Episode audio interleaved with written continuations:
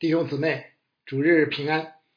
上个主日分享到，文士和祭司长窥探主耶稣，打发奸细以纳税的问题试探主，企图拿他的把柄，以便借助政治权力迫害主，或者损害其在民众中的威信与影响力。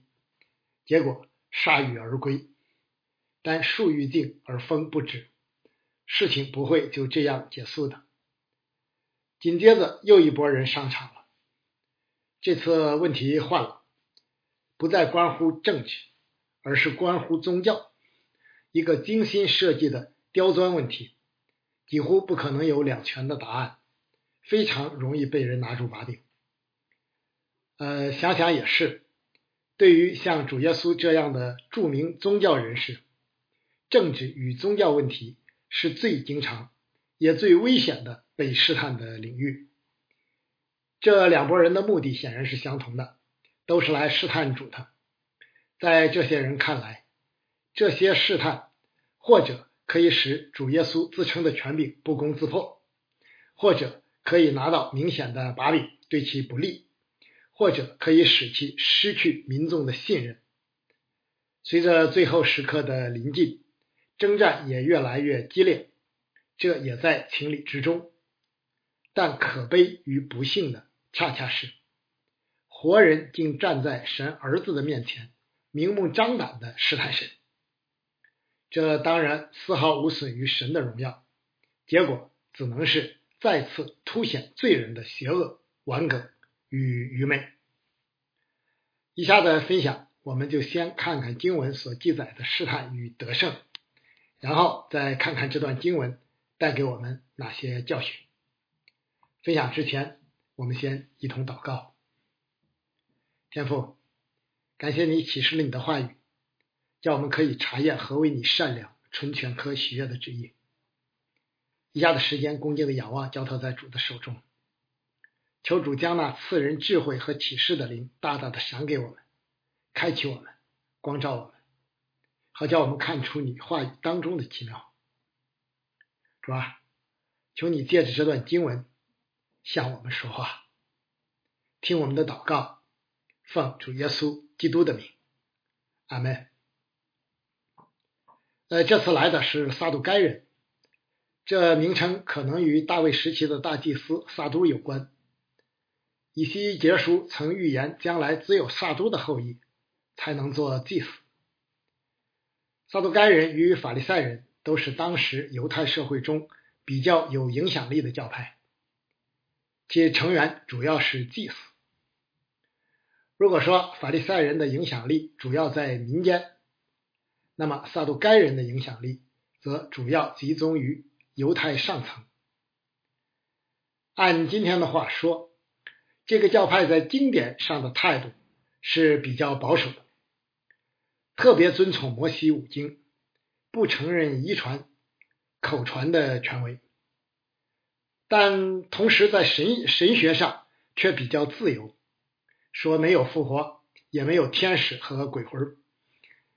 在社会地位上，属于有权有势的上流阶层，占据工会不少席位。也因此，他们在政治上主张与罗马人合作，故不受广大民众欢迎。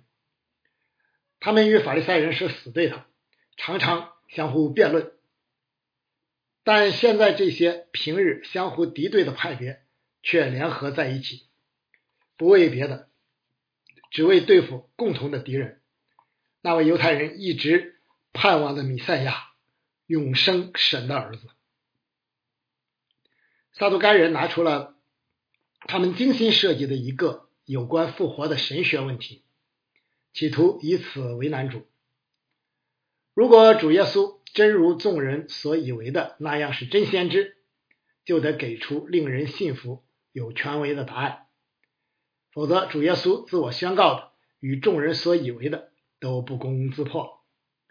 他们已经就这个问题与许多法利赛人辩论过，从来没失手过。难道这个加利利人就超犯初衷不成？撒都该人这次同样自信满满。问题是虚构的，从七个弟兄就看得非常清楚，但却有根有据，申命记二十五章五到六节明确规定，弟兄同居若死了一个，没有儿子，死人的妻不可出嫁外人，她丈夫的兄弟当尽弟兄的本分，娶她为妻，与她同房。妇人生的长子必归死兄的名下，免得他的名在以色列人中，在以色列中涂抹了。以色列人是神的子民，因此神要他们长久保存从神而来的名号与产业，以免因无后裔而消灭而消亡。当年犹大曾要求儿子俄南向嫂子他玛尽这样的义务，但俄南却不肯，被神看为恶。耶和华也就叫他死了。后来布阿斯娶路德，也是依据同样的精神，只是亲属的范围扩大了而已。呃，撒都该人假设了七位弟兄依次遭遇这样的不幸，从而将问题推到了极致。如果真有肉身的复活，那么复活以后，这八个人的关系岂不就太尴尬了吗？七位弟兄都与这女人有过正当的婚姻关系，也都没有留下孩子，都遵行了律法。现在该怎么办？他将是哪一位的妻子呢？难道神会陷人于如此尴尬的境地吗？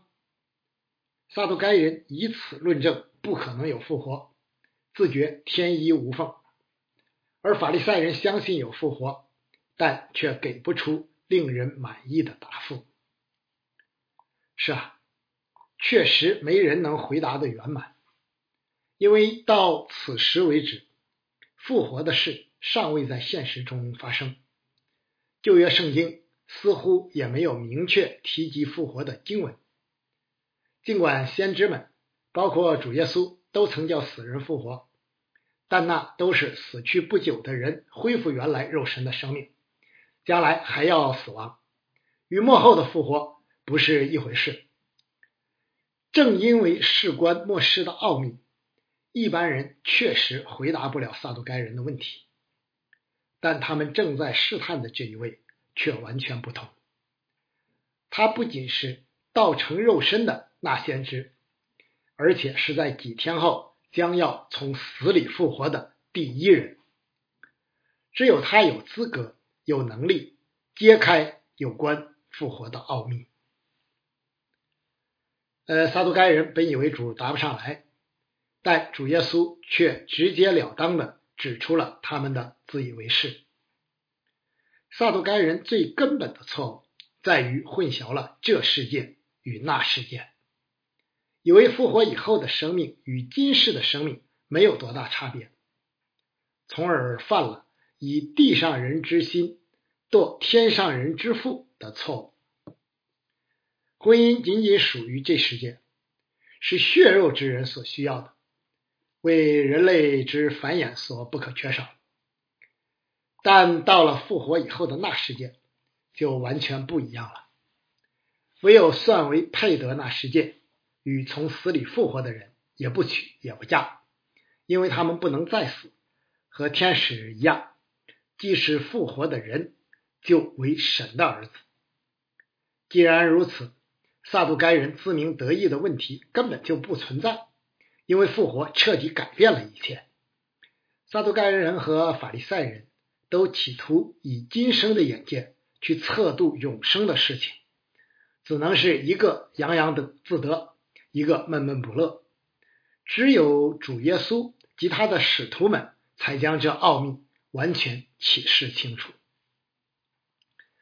呃，因此，亲爱的弟兄姊妹们，我们不必把婚姻以及这世界的事看得那么重，那么了不起。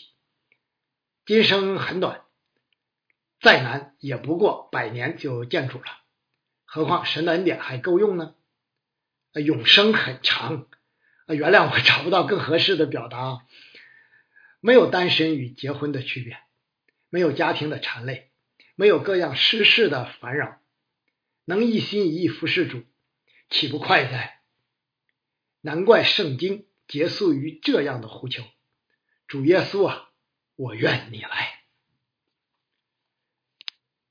随后，主耶稣不仅给出了支持复活的明确经文，而且就出自撒杜该人最以为权威的摩西五经。无论是彻底得胜撒杜该人的试探，是证明复活的神学教义，还是教训在场的门徒与众人，这都是必须的。法利赛人从前落败，主要就是因为拿不出经文支持。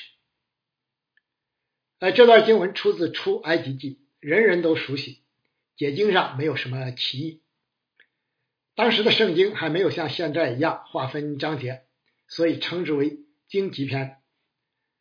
当神在西奈山呼召摩西的时候，神宣告自己是亚伯拉罕的神、以撒的神、雅各的神。不是在他们活着的时候曾经是，而是现在同样是。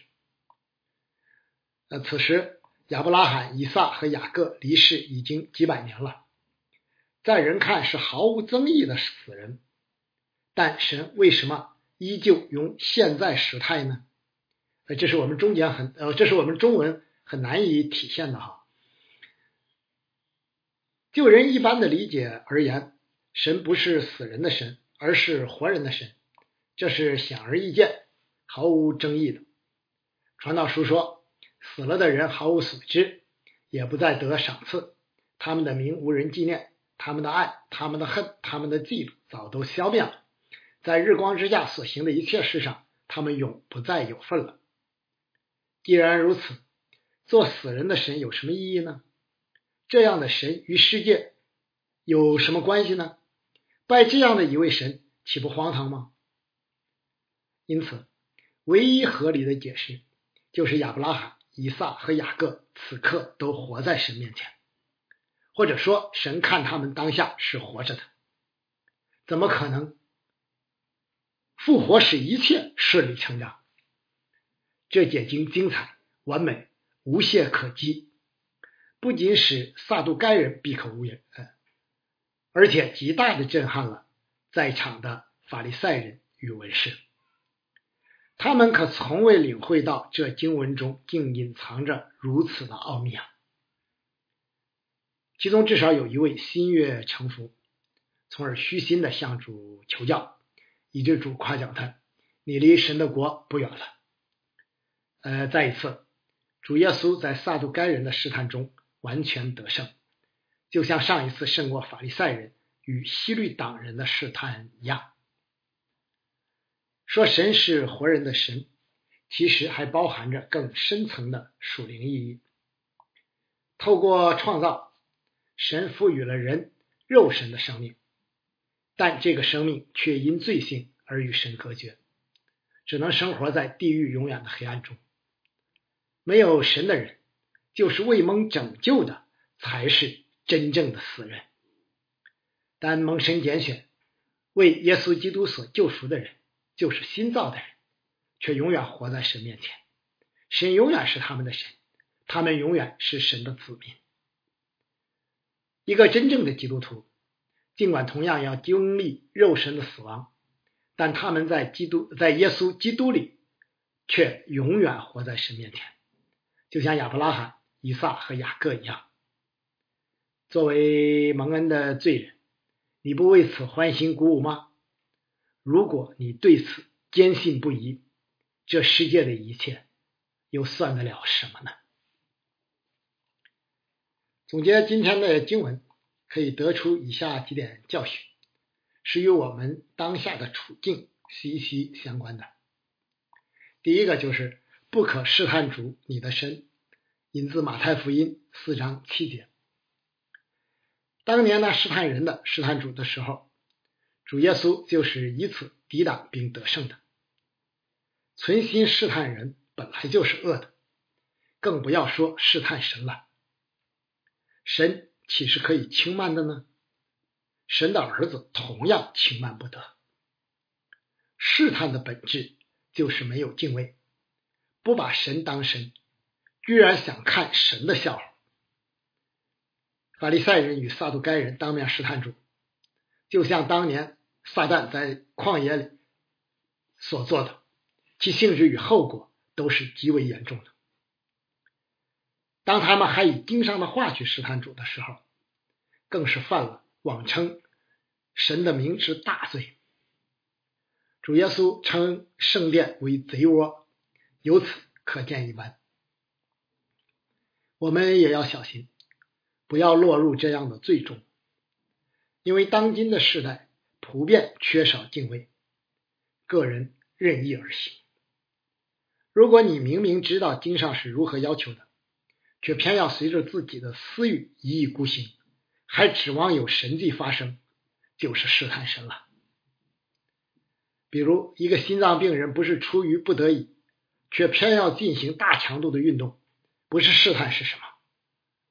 没有产生严重后果，不过是出于神的怜悯，不仅不可夸耀，反而应当忏悔才是。再比如，有人反复求问神的旨意，看起来似乎很虔诚，生怕走错了路，但实际上不过是不愿意顺服而已。人心比万物都诡诈，有时连我们自己都意识不到，一定要当心呐！以色列人在出埃及的路上一再试探主，最终的结局就是集体倒闭旷野。主耶稣在旷野经受试探并得胜，一举收复了当年亚当所失去的，从而成为新人类的始祖，末后的亚当。作为受造物和蒙拯救的罪人，敬畏与谦卑永远是我们在神与主耶稣基督面前当有的。基本敬虔。当今的时代潮流鼓励人自大狂妄、轻慢随意，这都是与圣徒的体统格格不入的。基督徒所要持守的，就是大卫所宣告的：当存畏惧侍奉耶和华，又当存战惊而看而快乐。当以嘴亲子，恐怕他发怒，你们便在道中灭亡，因为他的怒气快要发作。快凡投靠他的都是有福的。第二个是血肉之体不能承受神的国，引自哥林多前书十五章五十节。上面我们说到撒都该人因为混淆了这世界与那世界，才设计出自以为无懈可击的问题，从而否认复活。其实这同样是我们很容易落入的网络。人既有限又自以为是，很容易将个人或局部的经历推广到整体或全局。这样的例子很多，比如北方的粽子一般都是素的，因此就以为天下的粽子都是素的，可就是井底之蛙了。其实属灵的世上也很容易犯这样的毛病，我们很容易把今生的关系、经历、观念的直接推广到永生。一位在天上照样要婚嫁、要吃喝、要名誉地位等等，以致演绎出许多可怜又可笑的结论。比如中国呃，咱们中国人烧纸钱或者其他纸糊的物件，就非常直观的表现了混同阴阳界的愚昧与荒唐。所以我们一定要明白，今生与永生与今生，或者说天上与地下的区别。是本质性的，而不是数量性的。永生绝不是今生的无限延长，不是长生不老。若是那样，就不需要重生了吗？复活以后的生命，尽管与今生有连续性，但更存在本质的差别。用使徒保罗的话说，就是血肉之体不能承受神的国。至于复活以后到底是什么样子？自然用不着着急，到主再来的时候，一切就都知道了。有关天上的事，只能透过圣经的启示去了解，但用地上的语言去描述天上的事，实在并不容易。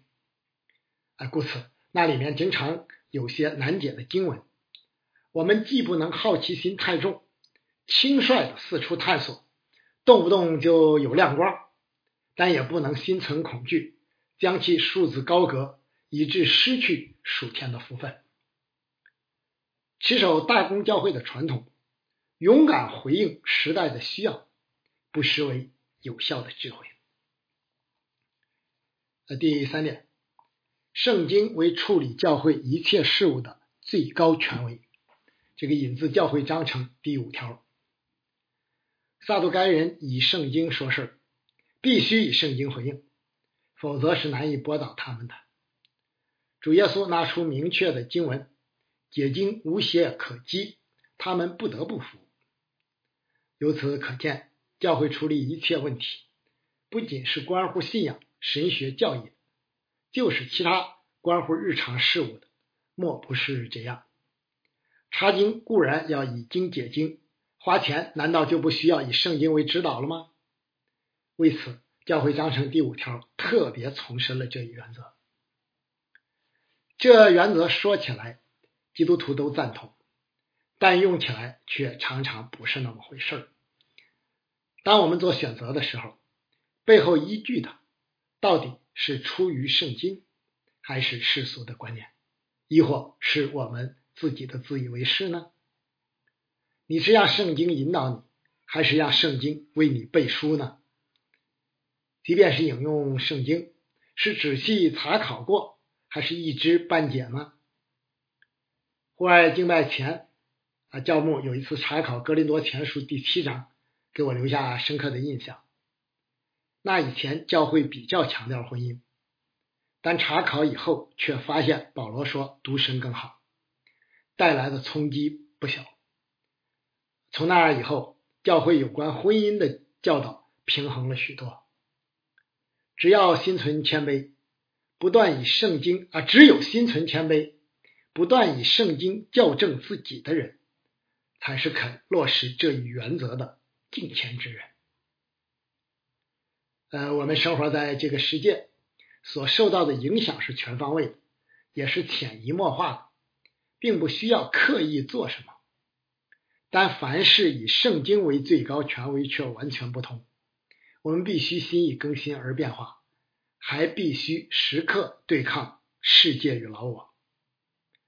顺着圣灵而行，必须是刻意的，因为那与罪人的本性背道而驰。历史历代的教会始终要面对的挑战之一就是世俗化，我们同样不例外。在这个意义上，征战、逼迫、小众等未必是坏事，因为外在的压力往往容易导致教会的圣洁。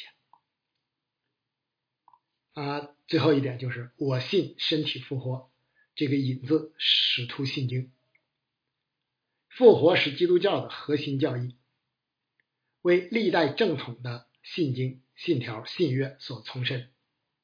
旧约时代。这一教义还不是那么清晰，到了新约时代就启示的明明白白了。使徒保罗在哥林多前书十五章详细讲论与复活有关的事。主耶稣的复活是福音书记载的高峰，也是使徒也是使徒们传福音必不可少的焦点。教会公认公认的两大节日是复活节与圣诞节。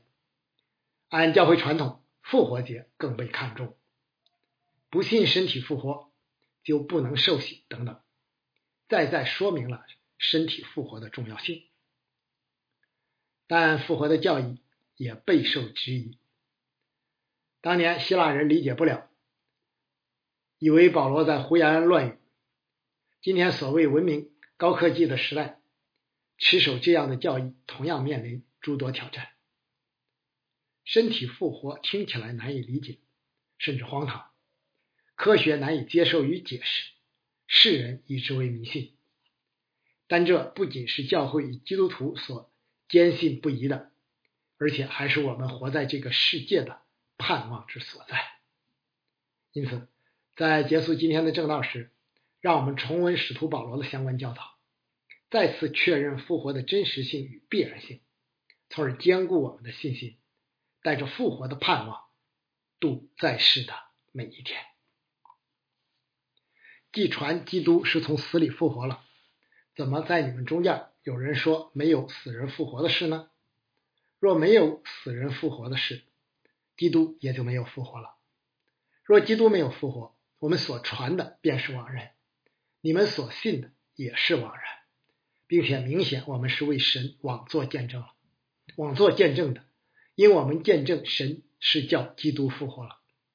若死人真不复活，神也就没有叫基督复活了。因为死人若不复活，基督也就没有复活了。基督若没有复活，你们的信便是突然，你们仍在罪中，就是在基督里睡了的人也灭亡了。我们若靠基督走在今生有指望，就算比众人更可怜。但基督已经从死里复活，成为睡了之人粗俗的果子。死既是因一人而来，死人复活也是因一人而来。在亚当里，众人都死了，照样在基督里，众人也都要复活。但个人是按照自己的次序复活。粗俗的果子是基督，以后在他来的时候，是那些属基督的。再后末期到了，那时基督即将一切执政的、掌权的、有能的都毁灭了，就把国交与父神，因为基督必要做王。等神把一切仇敌都放在他的脚下，尽末了所毁灭的仇敌就是死，因为经上说，神叫万物都伏在他的脚下。既说万物都服了他，明显那叫万物服他的不在其内了。万物既服了他，那时子也要自己服那叫万物服他的，叫神在万物之上为万物之主。阿门。在主里纪念所有为主的名征战的教会牧者和弟兄姊妹们，求主保守祝福他自己的守望教会，阿门。